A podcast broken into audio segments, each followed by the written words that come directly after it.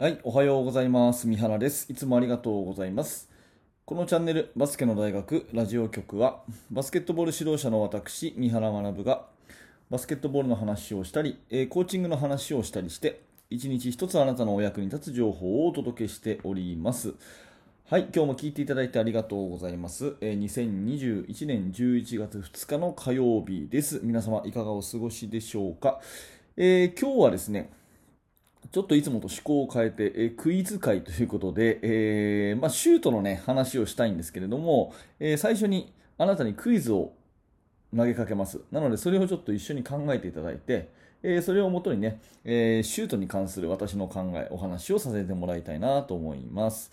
えあなたはチームのヘッドコーチです。ね。あなたはチームのヘッドコーチです。で、今、試合をやってますということですよね。で、えっ、と、同じチームに A 君と B 君2人がいますと。ね。A さん、B さん2人がいますと。で、A さんは、A さんと B さんは、あの、シュートの確率が同じ30%です。いいですか？A さんと B さん2人の選手がいて、2人とも同じシュート率30%の選手ですということですね。で、試合の終盤、A さんは2本連続してシュートを入れています。ね、2本連続してシュートを入れています。B さんは2本連続してシュートを外しています。ね、B さんは2本連続してシュートを外しています。うん、さて、これがクイズですが、残り3秒、1点負けてて、ラストシュート。あなたは A さんと B さんどっちに打たせますか？というクイズです。よろしいですか、えーもう一回いきますよ、えー残り3秒、1点負けてて、最後のシュートをヘッドコーチとして A さん、B さんどっちに打たせますか？という質問ですね。A さんは2本連続でで決めてて調子が上がってると。B さんは2本連続外してるこということで、じゃあどっちの方に打たせたらいいでしょうかってこういう質問ですね。はい。えーで、これで、えーおそらく、おそらくですよ。あなたの答え決まりました？おそらくですけど、A さんっていう風に答える人が多いと思います。うん、2本連続で決めてるんだから、調子がいいんだから、最後も彼に打たせよう。うん。まあ、これ、いいと思うんですよね。答えとして、答え方としてはね。で、私も実際はそうするんじゃないかなっていう風に思うんですけれども、ここで考えたいのは、シュートの確率なんですね。シュートの確率、まあ、期待値と言ってもいいかもしれません。もともとのシュートの確率は30%なんですよ、どっちも。ね。っていうことは、2本連続で入ってる A さんっていうのは、次の1本は、どっちかっていうと、外れる確率が高いですよね。だってもう入ってるんだもん。ね。本当は30%ってことは、3本打ったら1本しか入らないはずが、もう2本入っちゃってるんですよね。っていうことは残り4本は外れないと辻褄が合わない。わかります？うん。一方 B さんは2本連続で外してるんですよ。シュート率30%なんですよね。っていうことは次の1本は入る確率が非常に高いということになりますよね。うん。だから論理的に考えるならば、論理的にね、考えるならば、この A さん、B さん、どっちに打たせますかっていうと、確率30%であれば、次の1本の期待は B さんの方が高いので、B さんに打たせますっていうのが論理的正解だと思うんですよ。まあ、ただ実際ね、そのゲーム中のね、えー判断としては、やっぱり調子が上がってるから A さんとかね、あとマークが厳しくて入ってないとか、あそこのマークが甘いとか、まあ、いろんな要素あるので、一概にこういうね、数字でざっくり切れるものではないと思うんですけど、まあ、今ここで言いたいのはですね、シュートを外してるという事実をどう捉えるかって話をしたいんです。ね、ここ大事なんでもう一回言いますけど、シュートを外してるっていう事実をどう捉えるかっていう話をしたいんですね。うん、というのも、シュートを外れたことをがっかり思う選手があまりにも多すぎるって私は思うんですよ。特に、えーバスケットボールを始めてね、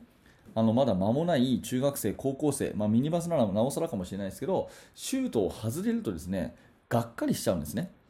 でもむしろ、シュートが外れるってことは、確率から考えると、次は入る可能性が高まってるって意味じゃないですか。ということは、外れたことをもっともっと喜ぶべきですよね。私はそういうふうに思うんですよ。シュートが外れた、あ1本外れたっていうことは、確率的に考えて、次が入りやすくなるな。うん。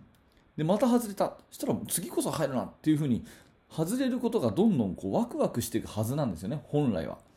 だってそうでしょ？数字で考えたらそういうことじゃないですか。うん。それと、もう1個はシュートが外れたっていうことは、そこで考えることができますよね。ああ、今のは指にかかってなかったなとかね。あ、肘が伸びてなかったなとかね。あボールちゃんと掴んでなかったなとかね。そういうことをやっぱり頭の中で一回回せるわけですよね。ということは次にもう一回打ちたいなって思うようにワクワクしてるっていうのがやっぱり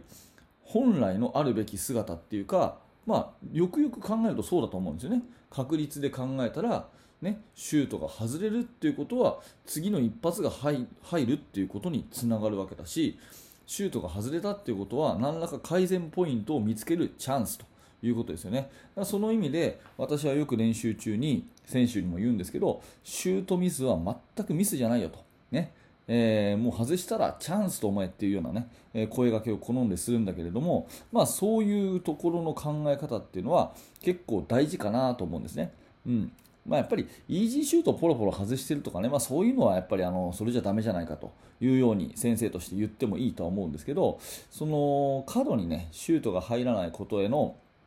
何て言うのかな、あのがっかりさせるというような、あの選手の気持ち、まあ、それは選手の気持ちからしたら結構外したらやっぱりがっかりしちゃいますよね、だけどそこをねうまくこう取り除いてあげる、えー、まあ、先生の一言だったりあとチームの雰囲気だったりっていうのは大事かなと思います。なぜなら客観的に考えたら外れるっていうことは成功が近づいてるからっていうことですよね。うん。まあ、あのちょっと余談になりますけども私が結構あの昔ね、えー、よく見たナイキの CM であのすごく好きだったのはマイケル・ジョーダンのね、あのー、CM なんですけど、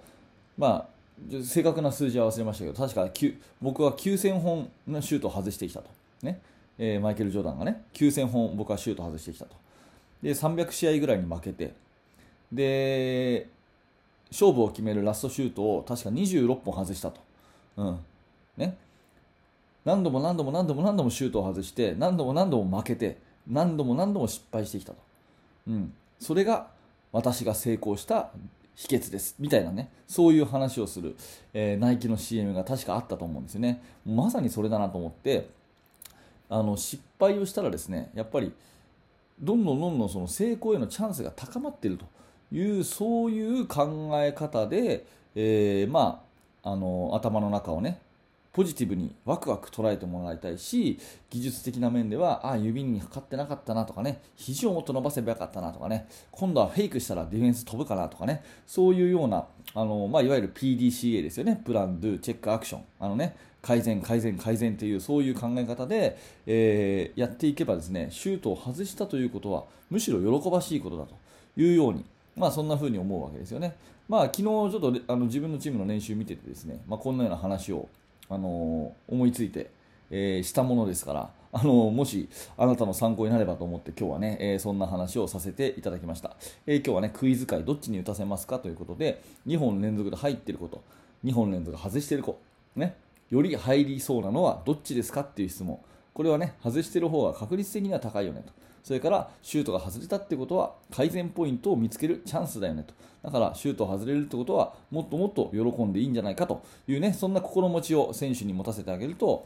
あのいいのかなというふうに思ったのでそんなお話でございました、えー、何らかあなたのね、えお役に立てれば嬉しく思います。はい、ありがとうございました。えー、このチャンネルバスケの大学ラジオ局はね、えー音声コンテンツとして、えー、バスケットボールのお話または指導法コーチングの話なんかを毎朝しております、えー、もし面白かった興味が持てたという方はぜひ、えー、チャンネル登録のボタンをポチッと押して応援してください、えー、そして現在ですね、えー、無料のメルマガ講座をやっております。こちら、えー、チーム作りについてのノウハウを、えあなたにお届けする、え無料のメルマガ講座です。最初の1通目でですね、えここでしか見れない、え動画教材もプレゼントしてますので、ぜひ、え説明欄からリンクに行っていただいて、え登録メールアドレスを登録してみてください。えそして現在ですね、えー、バスケの大学研究室というものがあります。こちらは、えー、ほぼほぼ毎日私が2000文字ぐらいの、えー、現在進行形のチーム作りについての、え記事を投稿したりとか、えあと質問を受け付けたりとかですね、え日本全国の、え指導者の方、いろんなカテゴリーの方いますけれども、え交流をしたりというような場になっております。非常に有益なところなので、えより高きを目指す指導者の方、ぜひ覗いてみてください。えリンクは説明欄に貼ってあります。はい、本日もありがとうございました。三原学でした。それではまた。